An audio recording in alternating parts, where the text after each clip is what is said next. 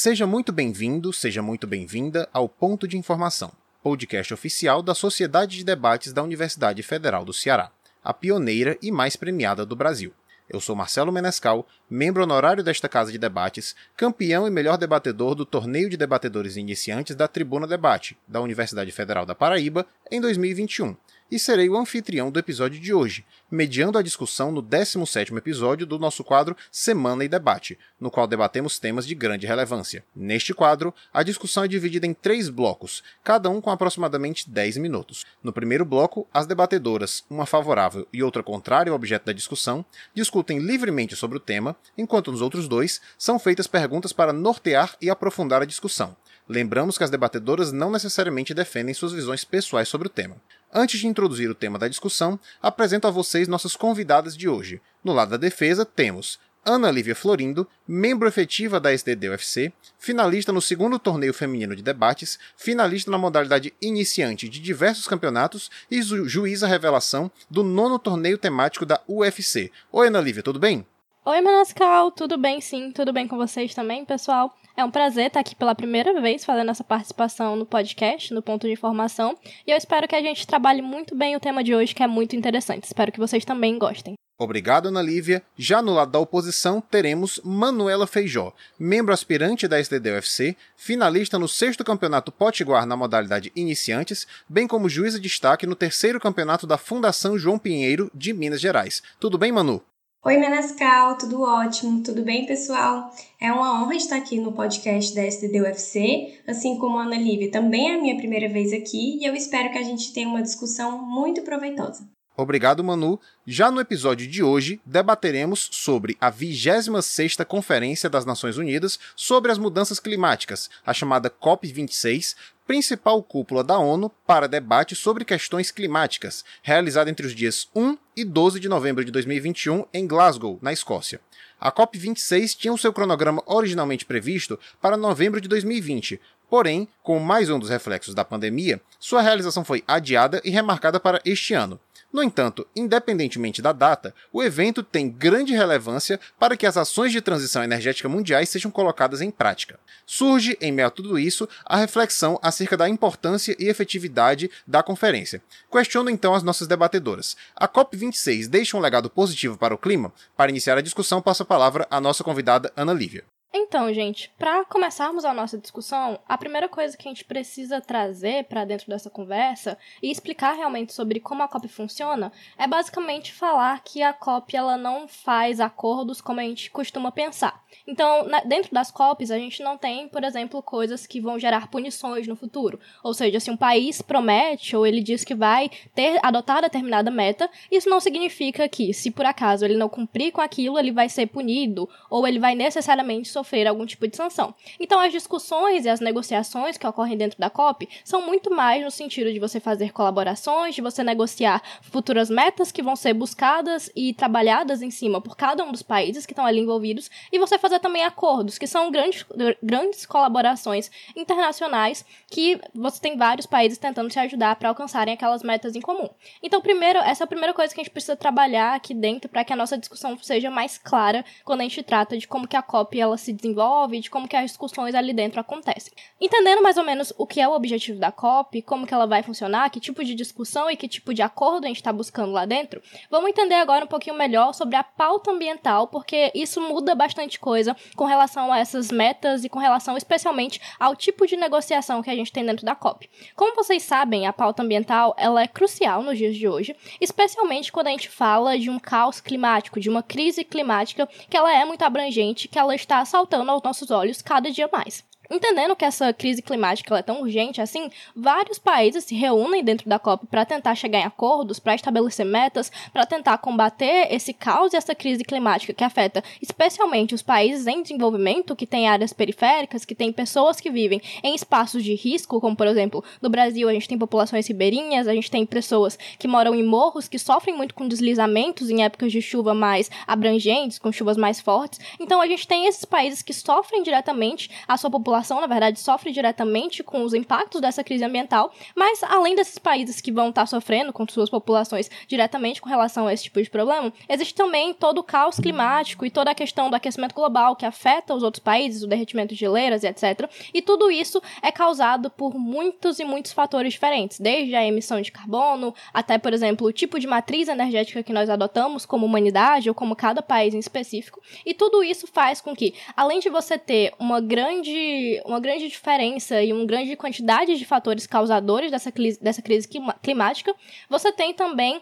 muitos países sendo afetados e todas as pessoas no geral sendo afetadas diretamente por causa desse tipo de comportamento. Então, o que a gente precisa entender com relação a essa pauta é que, por mais urgente que ela seja, existe uma dificuldade muito grande para que você implemente mudanças que vão realmente conter essa crise. Porque percebam, durante muitos e muitos anos existe um certo negacionismo com relação, por exemplo, ao próprio aquecimento global. Hoje, ainda que existam esses negacionistas, eles costumam, eles pelo menos aparentam ser um número bem menor de pessoas. Então, ainda que exista um certo negacionismo, é possível presumir, é possível falar abertamente que esse negacionismo ele é bem menor do que nos últimos anos ou do que em anos muito, muito anteriores. Com relação a isso, a gente precisa falar também como que esses países e como que a luta por você resolver essa crise climática, ela não é feita simplesmente de metas. Um país, quando ele fala que ele vai cumprir determinada diminuição de carbono, diminuição de, é, na sua emissão, ele, na verdade, ele não está só prometendo aquilo. Ele precisa ter uma mudança clara, ele precisa ter uma mudança mudança de estrutura, muitas vezes na sua indústria, na sua própria economia, para que ele consiga atingir aquela meta. Então, especialmente quando a gente fala sobre ações que de fato vão conter a crise, a gente precisa de negociações, a gente precisa de uma colaboração conjunta entre todos esses países. Daí vem a grande importância da COP e os acordos principais que foram fechados dessa vez que eu quero falar aqui com vocês. Por exemplo, algo que a gente tem de grande importância dentro da COP desse ano foi o acordo com relação ao metano, que o próprio Brasil está dentro dele, e acho que a gente pode trabalhar um pouquinho mais sobre essa participação do Brasil nesse acordo em específico um pouco mais para frente no podcast, mas a simples existência desse acordo já é algo muito positivo dentro da colaboração da COP e dentro do legado que a COP vai deixar a partir desse ano e a partir dessas metas estabelecidas. Então, como vocês sabem, o próprio metano, por ser um gás extremamente poluente, na verdade ele é conhecido cientificamente como ser o segundo gás mais causador e mais potencializador do efeito estufa e do aquecimento global, é, é extremamente importante que os países eles sentem na mesa e eles conversem sobre como eles conseguem diminuir a emissão desse gás. E dentro da COP desse ano foi fechado um acordo de com 100 países, na verdade, para reduzir em 30% as, as emissões de, de metano desses países até 2030, ou seja, até o final dessa década. Tendo essa meta tão ambiciosa, ou seja, tendo a meta de reduzir tanto um gás que é tão prejudicial para o nosso planeta, você já tem um pequeno passinho para conseguir conter, para conter é, o aquecimento global e conter a crise climática que nós estamos vivendo. Além disso, outro acordo extremamente importante que a gente teve sendo fechado dentro da COP desse ano foi o acordo com relação às florestas, em que muitos países é, na verdade, 12 países que são conhecidos como países desenvolvidos, se reuniram e, junto com a iniciativa privada, vão doar cerca de 19 bilhões de dólares para países em desenvolvimento conseguirem proteger melhor suas florestas. Então, esses recursos vão para restauração de solo, vão para combate em incêndios florestais, vão inclusive para apoiar comunidades indígenas que ajudam a proteger essa floresta, ajudam para prote a proteger essa mata é, natural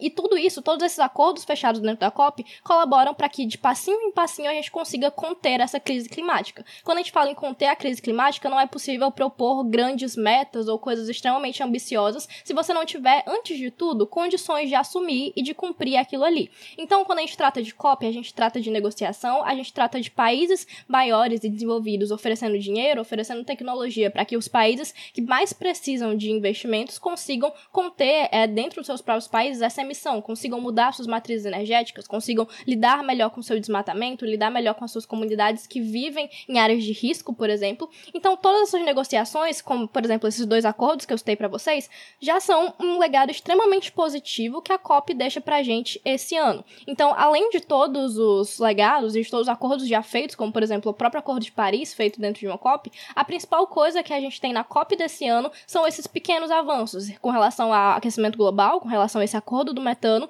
e com relação também a esse acordo das florestas, que são os dois que chamam mais atenção e que afetam especialmente a vida desses países subdesenvolvidos que precisam de ajuda e que precisam de investimento para trabalharem melhor com esse tipo de relação climática para conseguir mudar suas matrizes, para conseguir investir em tecnologia, em, em, é, em desenvolvimento sustentável e assim ir de pouquinho em pouquinho contendo essa crise climática. Então, pessoal, na verdade, eu acredito que a COP26 não deixou um legado positivo para o clima. O primeiro motivo deles é que quando a gente escuta essas promessas, a gente tem uma grande perspectiva de que essas promessas sejam promessas vazias e a gente tem uma incerteza gigantesca sobre o cumprimento daquilo que foi acordado. Ok, é de se reconhecer que até então as COPs elas trouxeram avanços significativos na conscientização global no que diz respeito ao conhecimento acerca do tema, ou seja, agora a humanidade entende mais quais são os impactos do aquecimento global, mas desde então, desde a primeira COP realizada em 1995, o mundo ele avançou pouquíssimo pragmaticamente falando. Por exemplo, a década de 2011 até 2020 foi considerada a década mais quente já registrada e os últimos seis anos foram os mais quentes da história. Ou seja, considerando as conferências do clima, a gente já tem um histórico de promessas vazias em que a gente tem uma comoção naquele momento, porque a, a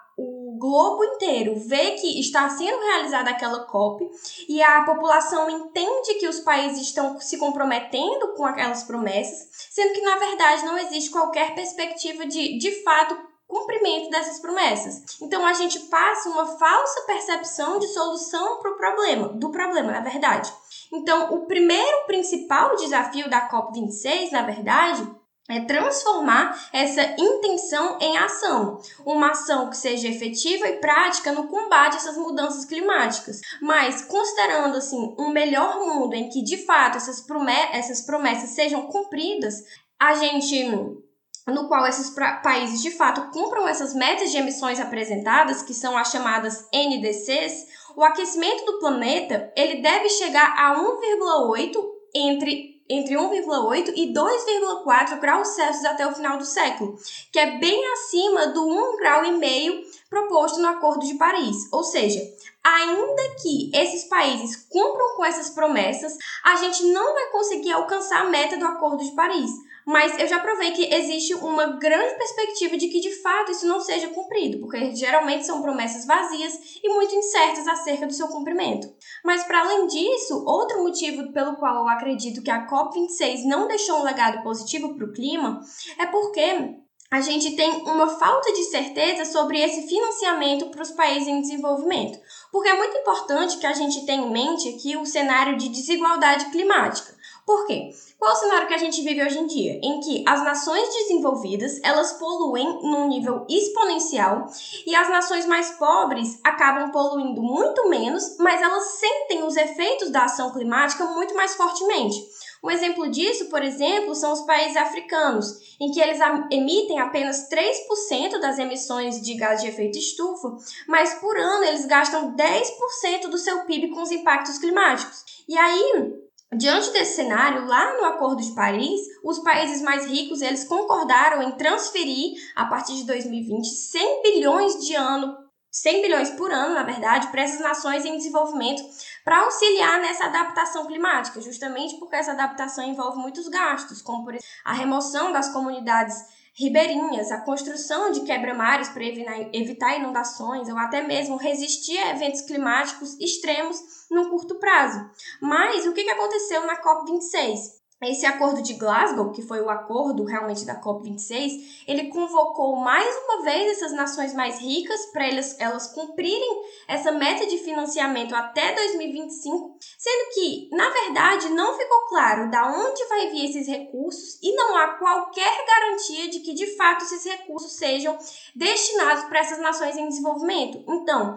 o acordo reconhece de que, de fato, deve existir algum tipo de auxílio para esses países mais pobres, mas não há qualquer garantia ou qualquer comprometimento com que, que isso de fato vai acontecer. Mas, para além disso, um terceiro motivo é que não foi criado nenhum fundo de responsabilidade para que as, essas nações mais ricas paguem pela destruição causada é, pela crise climática nesses países mais pobres. Porque a gente tinha grandes esperanças de que na COP26 um fundo fosse criado para que essas nações mais ricas pagassem pelos danos, que seria o chamado Fundo de Reparação pelas Perdas de, de Perdas e Danos. E a ideia seria de que essas nações ricas pagassem por os danos em países caso eles experimentassem eventos como enchentes ou algo do tipo, sendo que o que, que aconteceu? Essas nações mais ricas, elas se opuseram à criação desse fundo, justamente porque elas temiam que essa ajuda fosse vista como uma admissão de culpa, entre aspas, pelo aquecimento global.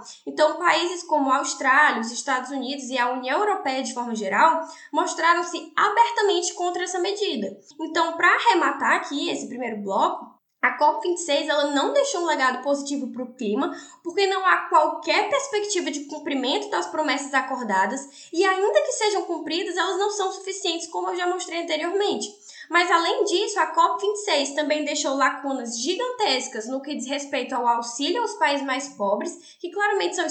hipossuficientes na sua transição climática. Muito obrigado, Ana Lívia. Muito obrigado, Manu. Uma discussão muito rica dentro desse nosso primeiro bloco acerca da efetividade das promessas feitas, dos acordos firmados dentro do, do âmbito da COP26. É, também dúvidas sobre se esses acordos serão efetivamente cumpridos ou não. Porém, o que eu gostaria agora que vocês debatessem é analisar um pouco mais sobre como funcionou a dinâmica da COP26 em si. Mais especificamente, é sabido que dentro da conferência houve uma tentativa muito grande de chegar a consensos, de chegar a um meio termo dentro de diversas negociações. Então, eu pergunto a vocês, debatedoras, essa postura de uma busca muito forte pelo consenso, pelo meio termo dentro das negociações, ela permitiu avanços efetivos ou na verdade ela foi danosa e uma postura mais incisiva, mais agressiva teria sido mais interessante para chegar a acordos, para chegar a termos mais benéficos para o meio ambiente?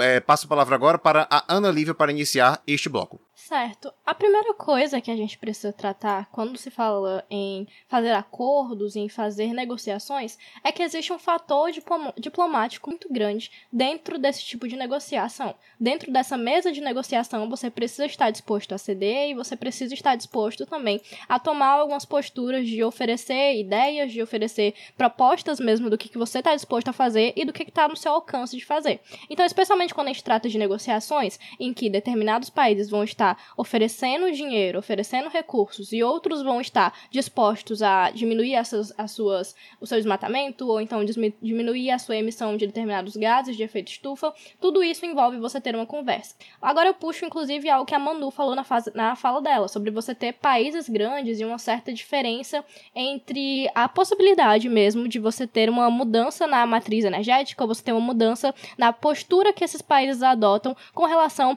à poluição, com relação à emissão de gases de efeito estufa ou qualquer outro tipo de posicionamento que vai acabar gerando impacto ambiental. Quando a gente tem essa desigualdade entre países, a gente tem também que é muito fácil que esses países mais desenvolvidos, que têm mais acesso a recurso, que têm mais acesso à tecnologia, tentem impor determinados comportamentos ou tentem impor metas mais ambiciosas para países que ainda estão em desenvolvimento, que por muito tempo precisaram tomar medidas que são sim mais poluidoras para que pudessem se desenvolver, desenvolver a sua indústria, para que assim eles pudessem dar uma situação mais confortável para sua própria população no sentido econômico da coisa. Então é muito fácil que esses países que já estão uma postura confortável, tentem exigir metas mais ambiciosas de países que ainda estão poluindo muito. É natural que você busque sempre tentar diminuir o máximo possível das suas emissões de carbono ou então de outros gases de efeito estufa, ou diminuir ao máximo sua, sua, sua emissão de lixo, sua produção de lixo, na verdade, mas a gente precisa ser realista, especialmente quando a gente trata de medidas que vão ser aplicadas.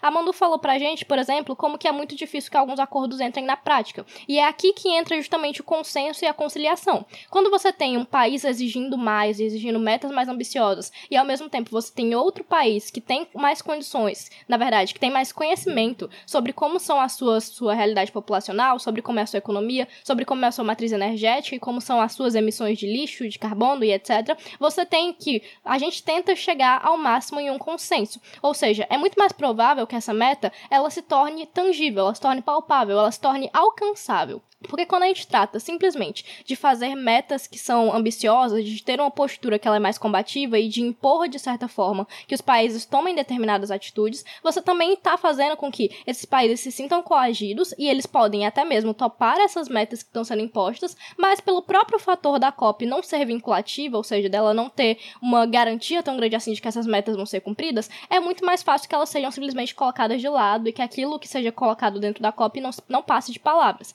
Quando a gente tem um fator conciliativo, por outro lado, a gente tem uma tendência muito maior de chegar a um ponto comum, de chegar num ponto que ele é provável e que ele é possível de ser alcançado por esses países que poluem mais, que têm, é, por exemplo, grandes áreas de desmatamento dentro dos seus países ou que têm grandes taxas de emissões de determinados gases dentro dos seus países, ao passo que você também consegue ter uma meta mais palpável de financiamento por esses países grandes, por esses países que têm condições de realmente investir nesses países mais periféricos que precisam de ajuda para fazer transformação de tecnologia, para investir em desenvolvimento sustentável e etc. Então, quando a gente trata de uma postura conciliativa, a gente trata, acima de tudo, de encontrar um ponto comum e de encontrar um ponto que ele seja realmente alcançável. Tanto do lado de quem está buscando financiar aquilo ali, de propor uma meta financeira que realmente esteja cabível dentro do que ele está disposto a pagar, ao passo que você vai ter também esses outros países que vão precisar fazer mudanças mais estruturais, oferecendo o que eles conseguem alcançar dentro daquele prazo. Quando você simplesmente impõe, quando você tem uma postura combativa, você não consegue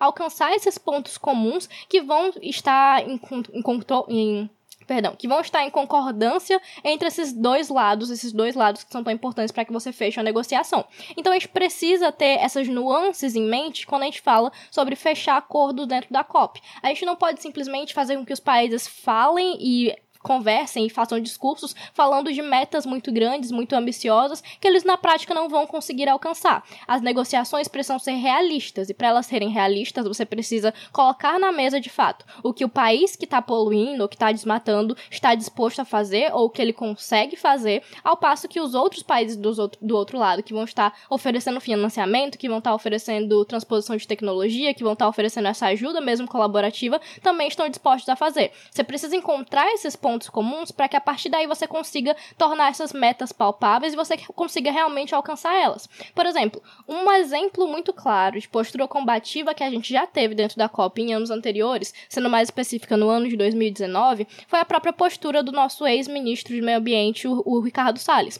Lá ele ficou, ele ficou conhecido, na verdade, internacionalmente, por estar querendo fazer a Amazônia de refém, entre aspas. Porque dentro da COP, como a gente já conversou aqui dentro, é muito comum que países maiores, que países que têm mais condições financeiras costumem oferecer financiamento para que você consiga mudar determinadas matrizes energéticas ou para que você consiga investir em tecnologia verde para mudar algumas áreas do seu país que estão poluindo muito. E o Salles ficou conhecido dentro da COP de 2019 por tentar justamente arrancar dinheiro, entre aspas, desses países maiores. Era como se ele estivesse tentando dizer: olha, vocês dão dinheiro pra gente e se vocês derem, a gente preserva, senão vai ficar por isso mesmo. E isso foi uma postura combativa para tentar arrecadar fundos para o Brasil, que fez com que o país ficasse muito mal visto do lado de fora, ficasse muito mal visto diploma diplomaticamente por causa desse tipo de comportamento. Quando a gente trata de COP, quando a gente trata de uma diplomacia que envolve é, você entender metas, que envolve você estabelecer apoios e acordos, a gente precisa ter essa postura de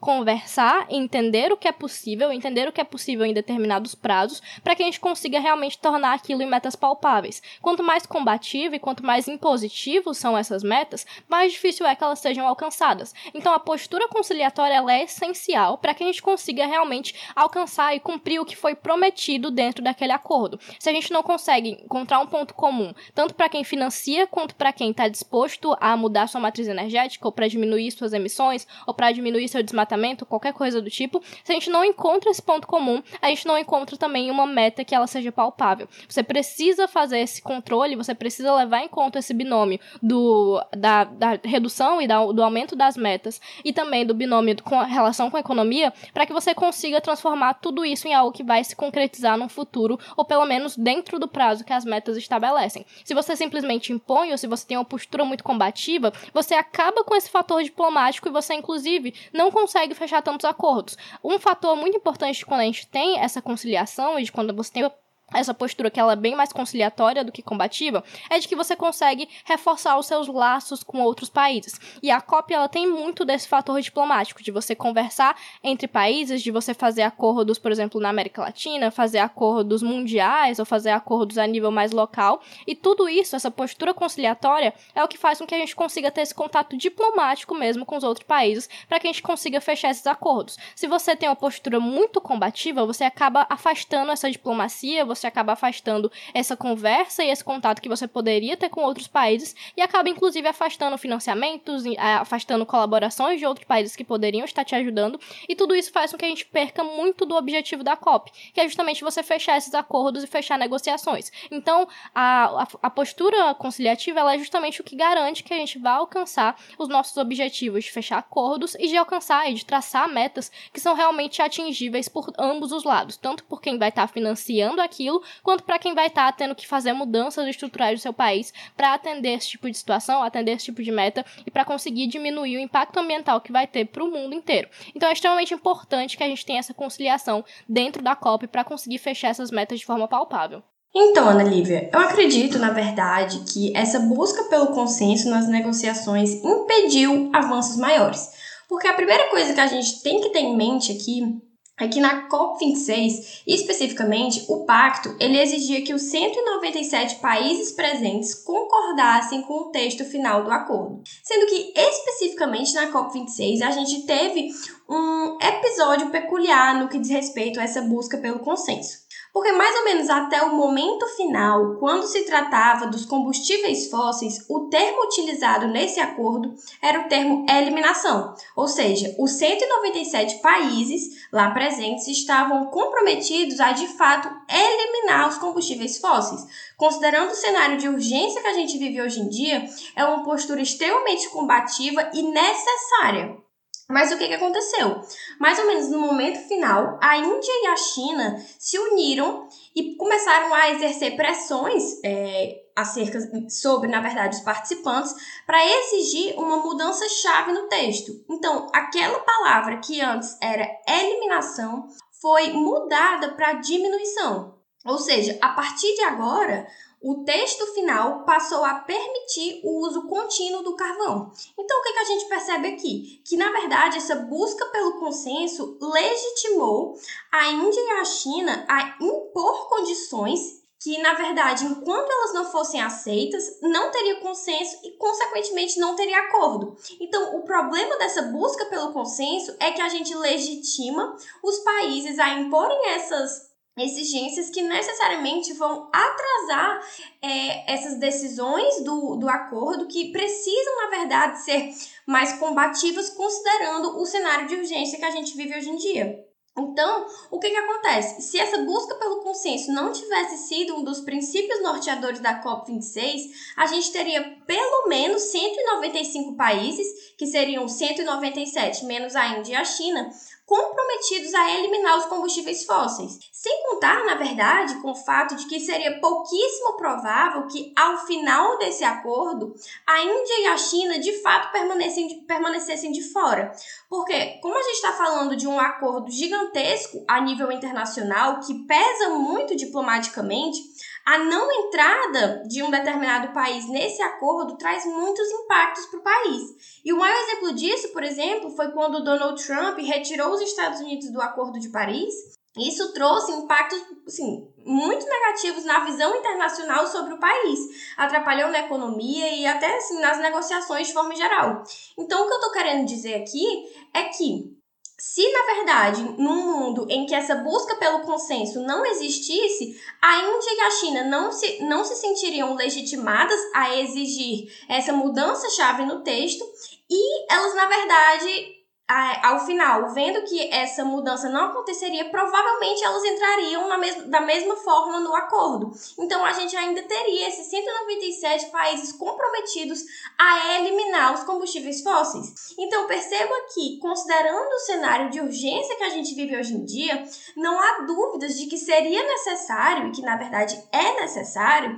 uma postura mais combativa e mais ambiciosa, porque a meta apresentada pelo acordo foi de cortar em 50% as emissões de gases do efeito estufa até 2030. E a análise que se faz, como eu já mostrei anteriormente, é que se todas essas medidas propostas forem de fato cumpridas, a gente ainda terminaria o século com um aquecimento de 1,8, mais ou menos entre 1,8 a 2,4 graus Celsius de elevação da temperatura média, o que claramente não é suficiente, como já até falei anteriormente. Isso se dá justamente porque muitas e muitas nações ainda estão priorizando suas economias em detrimento da mobilização para conter o avanço climático. Por exemplo, os Estados Unidos, a China e a Austrália, que são grandes consumidores da matéria-prima de origem fóssil, declararam abertamente que não conseguem se comprometer com uma meta radical sob o risco de fragilizar suas economias. Ou seja, a gente seria necessária uma postura menos passiva e mais comprometida com a causa, sendo mais ambiciosa para que a gente consiga encarar esse cenário de urgência, em que não é possível aquecer cada vez mais a, o clima, na verdade, justamente porque isso está trazendo é, consequências enormes para a humanidade de forma geral e consequências inimagináveis. Então a gente precisa de uma postura mais combativa e essa busca pelo consenso, especificamente na COP26, é, impediu que, na verdade, a gente tivesse um acordo entre os países, que a gente tivesse a eliminação dos combustíveis fósseis, que a gente, inclusive, sabe que é a maior fonte, a principal fonte de aquecimento global. Então, seria necessária uma postura passiva e mais comprometida com a causa para, no mínimo, alcançar a meta do Acordo de Paris, que seria manter o aquecimento global até o final do século em um grau e meio. Muito obrigado, Ana Lívia. Muito obrigado, Manu. Mais uma vez, uma discussão muito interessante, muito gostosa de se ouvir, que nós precisamos considerar muitas nuances aqui entre a perspectiva de você ter mais negociações, você buscar mais um consenso para que todo mundo é, chegue a um meio termo em comum com o qual todos são satisfeitos, versus a essa necessidade, essa urgência que nós temos de tomar ações mais imediatas e mais concretas e mais firmes em relação às mudanças climáticas, cada qual com seus pontos positivos e seus pontos negativos. No entanto, é, agora que nós já discutimos bastante sobre aspectos mais gerais da COP26, eu gostaria de focar mais acerca do Brasil Brasil e a atuação brasileira dentro da COP26. Mais especificamente, eu pergunto às nossas debatedoras: dentro da postura, da atuação que o Brasil teve dentro da COP26, ele se mostra credenciado, ele se mostra como tendo uma tendência a assumir o maior protagonismo internacional em matérias climáticas no futuro? Ana Lívia, pode começar. Certo. Quando a gente trata de Brasil, a gente precisa levar alguns fatores em consideração, especialmente quando a gente trata da conjuntura atual. Ou seja, a gente sabe que a gente vem está, na verdade, no contexto de um governo que ele não é tão favorável assim ao clima, a gente vê várias posturas negativas e negacionistas até do próprio presidente, e existe todo esse fator de negação, de afastamento dessas posturas mais politicamente corretas no sentido ambiental mesmo, por parte do governo e por parte de uma boa ala econômica, como por exemplo, o próprio agronegócio que tem se afastado e que costumeiramente se afasta dessas posturas de convivência ou de conciliação e inclusive de conseguir é, ter uma produção e um desenvolvimento sustentável dessa economia. Mas quando a gente trata do que foi feito dentro da COP, a gente precisa observar alguns fatores que chamaram mais atenção dentro dessa própria Constituição e dentro do próprio posicionamento do Brasil ali dentro. Primeiro, com relação às metas oficiais apresentadas pelo governo. O próprio governo, apesar de ter essa postura que eu já falei para vocês, conhecida do presidente, apresentou metas que são relativamente atraentes. Por exemplo, o objetivo, segundo o próprio ministro do Meio Ambiente que discursou lá dentro da COP, é de que o, o país né, é, neutralize as suas emissões de carbono até 2050. Então, esse é um salto que, apesar de ser de longo prazo, até 2050, né, daqui a algumas décadas, ele é algo bem ambicioso, porque você tenta neutralizar todas essas emissões de carbono. Aqui a gente pode discutir talvez um pouco sobre a relação esse prazo, mas é extremamente importante que a gente leve em consideração que o Brasil não é um país que tem todas as suas bases prontas para receber um desenvolvimento sustentável sem fazer mudanças estruturais. Por exemplo, a própria floresta é algo que envolve muito da economia e também envolve muito da relação de proteção ambiental. O próprio agronegócio é uma das bases do país com relação, de, com relação à sua economia, ao passo que ele também tem um grande impacto ambiental. Então, a própria, por exemplo, também, a própria matriz energética utilizada pelo Brasil e a sua migração para fontes renováveis, ela é algo que ainda está em transição, algo que ainda é muito jovem, de certa forma, dentro do país. Então, são vários fatores que vão fazer com que o Brasil consiga caminhar para um desenvolvimento sustentável. A gente depende de um, uma meta de longo prazo, porque as nossas bases ainda não estão completamente prontas para receber metas tão ambiciosas a ponto de não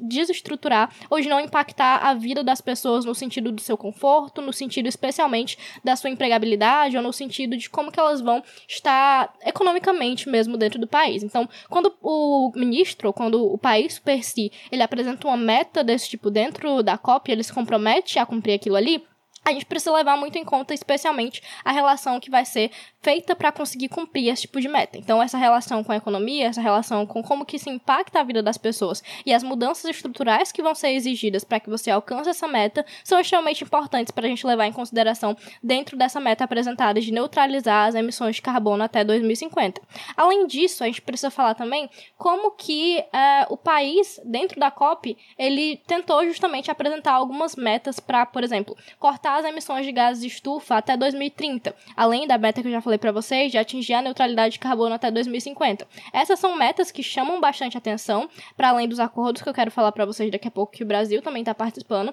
mas a gente precisa analisar isso numa questão mais política e de como que a postura do Brasil vai se tomar daqui a alguns anos. A gente precisa falar, por exemplo, de como que o Brasil, eu já falei para vocês, na verdade, como que Ricardo Salles, ele representou uma grande vergonha nacional, entre aspas, na COP passada. Ele ficou mal visto visto e o país ficou mal visto na COP de 2019. Então, a nossa postura como diplomatas, inclusive como comissão que estava representando o Brasil dentro da COP esse ano, a COP 2020, a COP 26, na verdade, ela foi uma postura muito mais de conseguir diplomacia. Foi muito mais uma postura de mostrar que o Brasil está disposto a voltar para o jogo de proteção ambiental. O próprio presidente, o Bolsonaro, apesar de estar na Europa para o, o encontro do G20, ele não chegou a participar da COP especificamente, mas a nossa comissão, o ministro do Meio Ambiente, eles tentaram ter essa postura de mostrar mais as caras, entre aspas, de mostrar mais que o Brasil estava disposto a fazer algumas concessões. Independente do motivo, seja por motivos políticos, seja realmente por reconhecer que o Brasil precisa adotar essa postura,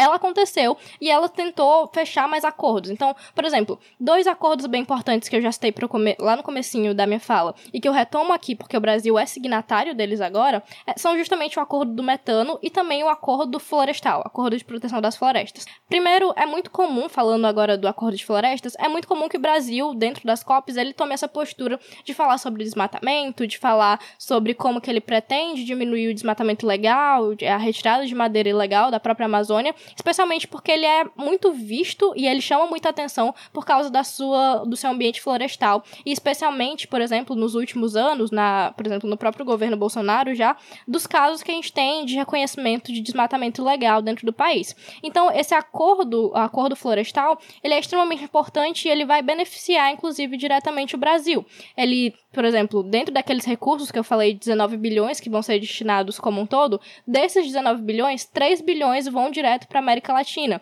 E eles podem ajudar muito aqui no Brasil a você ter uma mudança mais ativa com relação a essa proteção da floresta. Então, o Brasil está disposto a fazer esse combate já indica uma mudança no comportamento passado, no comportamento da Copa passada e pode indicar metas mais ambiciosas para o futuro. Da mesma forma, algo que chama muita atenção foi a própria, a, a própria assinatura, própria participação do Brasil dentro do acordo do metano, porque o acordo do metano ele envolve muito o agronegócio, envolve muito a agropecuária que é muito em voga no Brasil, especialmente no fator econômico quando a gente trata, fazendo um paralelo aqui, entre o acordo de florestas e o acordo de metano, era muito esperado internacionalmente que o Brasil fizesse parte do acordo de florestas, mas não do de metano, porque por mais que o Brasil tenha muitas florestas, tem a Amazônia que é muito exuberante, ele não costuma depender economicamente de extração de madeira ou de extração de coisas que são diretamente ligadas à floresta. Então, meio, é como se não fosse tão prejudicial economicamente para o Brasil ele tentar diminuir o desmatamento. Por mais que seja extremamente positivo ambientalmente,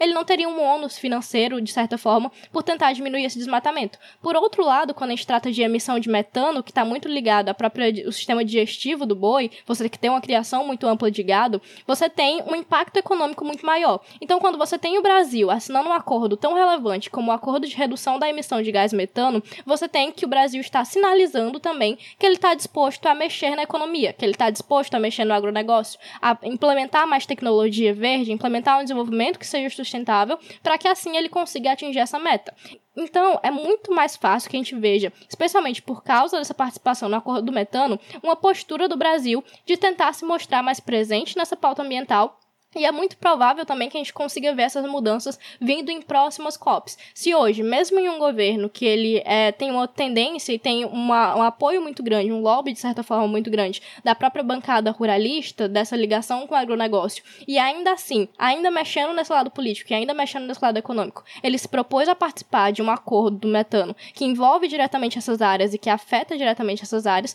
é muito provável que daqui para frente ele consiga assumir uma postura muito mais ativa dentro desse cenário econômico. Então, dentro desse cenário econômico, não, perdão, dentro desse cenário ambiental. Então, ainda que não seja a postura mais ideal, a postura mais combativa, a postura mais ambiciosa por parte do país, é um pequeno passo, especialmente considerando a última COP, fazendo um comparativo aqui, para que a gente veja uma postura mais ativa do Brasil nos próximos anos. E já é algo bem é, otimista, na verdade, para essa própria COP, para o resultado que ela deixou. Ok, Ana Lívia. É de se reconhecer de que na COP26 o Brasil não se consolidou como um entrave às negociações, assim como nos anos passados, como você mesmo trouxe. Que na COP de na COP 25 em 2019, que o Ricardo Salles, o ministro do Meio Ambiente, ele exigiu constantemente dinheiro dos países, sim, dos, países do, das grandes nações para a conservação da Amazônia. Isso de fato não foi visto com bons olhos e foi considerado um entrave às negociações. Sim, nesse ano o Brasil foi mais aberto a negociar,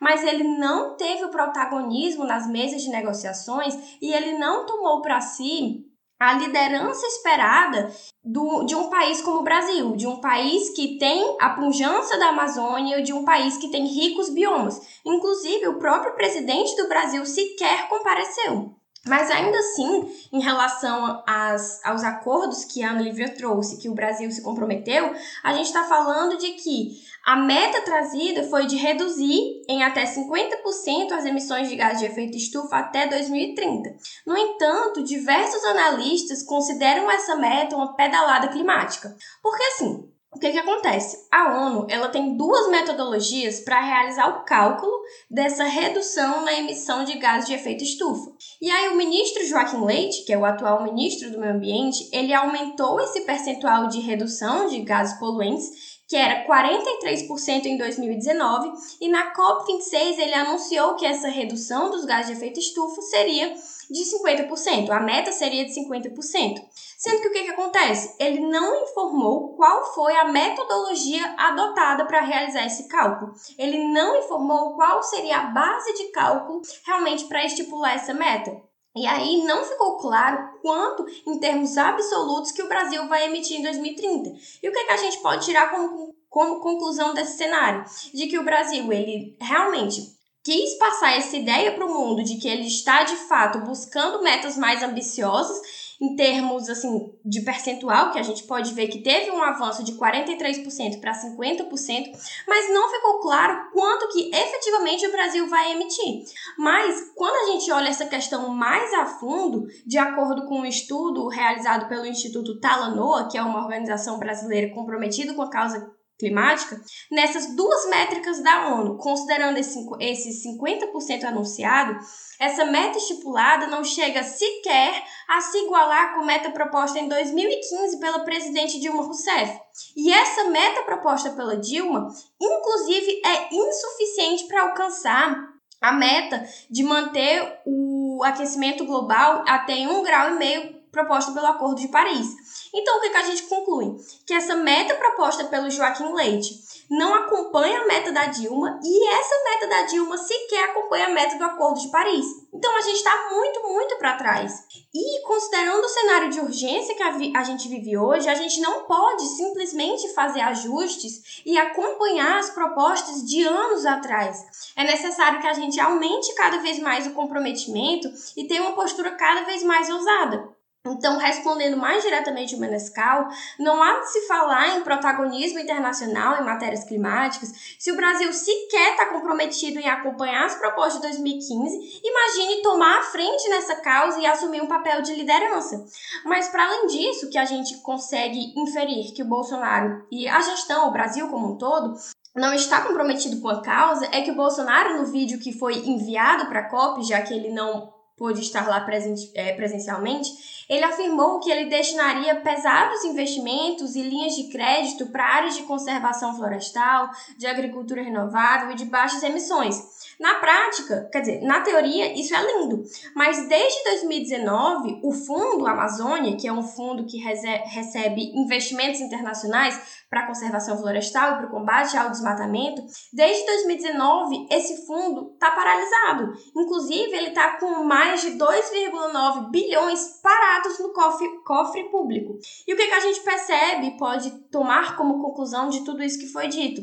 Que essas propostas do Brasil no que diz respeito à matéria do meio ambiente e às matérias climáticas são pouco compromissadas com a verdade e não tem qualquer garantia de que, são, de que são serão efetivadas ou qualquer coisa do tipo. Então, não há de se falar em protagonismo internacional a partir de agora. Sim, é de se reconhecer que o Brasil está mais aberto a negociar, de que ele não realmente se consolidou como um empecilho para as negociações, mas eu já, já mostrei aqui que as propostas realmente, as metas estipuladas, não têm sequer, é, não acompanham sequer as propostas de 2015 e de fato é, não são compromissados com a verdade, não há qualquer garantia de que de fato serão cumpridas. Muito obrigado, Ana Lívia, muito obrigado, Manu. Chegamos ao fim do nosso último bloco e Antes de fazermos o encerramento desse nosso excelente episódio, eu gostaria de convidar as nossas debatedoras a fazerem um breve fechamento,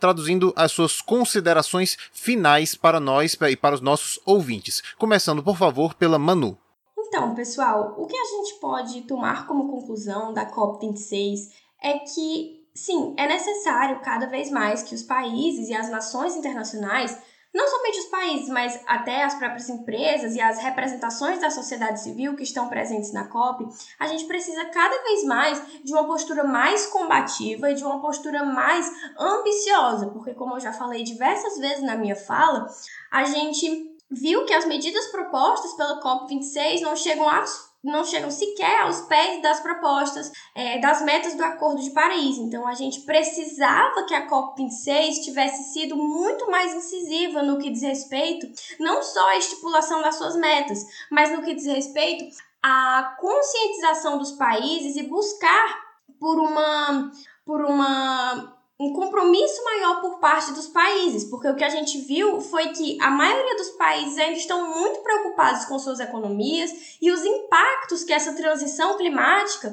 pode realmente trazer para suas economias. Então, o que a gente esperava dessa COP26 era realmente uma postura muito mais combativa e muito mais incisiva no que diz respeito às emissões de gases poluentes, às emissões de gases de efeito estufa. E esses países, muitas vezes guiados pelo medo dessa transição climática e por medo dos impactos econômicos, acabaram por ficar muito na zona de conforto. Sendo que o que a gente precisa ter em mente é que no cenário de urgência que a gente vive hoje, não deve de zona de conforto. A gente precisa de um comprometimento cada vez maior e uma um auxílio mútuo no que diz respeito ao auxílio dos, das grandes nações para com aqueles países menores, aqueles países que não têm tanta condição realmente de realizar uma transição para uma, uma base energética mais verde e tudo mais. Então a gente precisava desse comprometimento mútuo entre os países, considerando o cenário de urgência que a gente vive hoje. Tratando um pouco agora do que eu já falei para vocês ao longo de todo esse episódio, é muito importante que a gente lembre que nenhuma mudança ela realmente é alcançada sem que você tenha um planejamento, sem que você tenha uma cooperação entre aqueles entes envolvidos de fato naquela questão climática ou naquela questão de alcançar aquela meta. Então você precisa, antes de tudo, e tratando-se de COP principalmente, que é muito focada em negociação e que é muito focada em você ter acordos sendo fechados, é extremamente importante que a gente busque uma conciliação, que a gente busque um ponto comum entre todos esses entes envolvidos para que a gente consiga cumprir essas metas. Quando a gente fala de um acordo, quando a gente fala de uma negociação,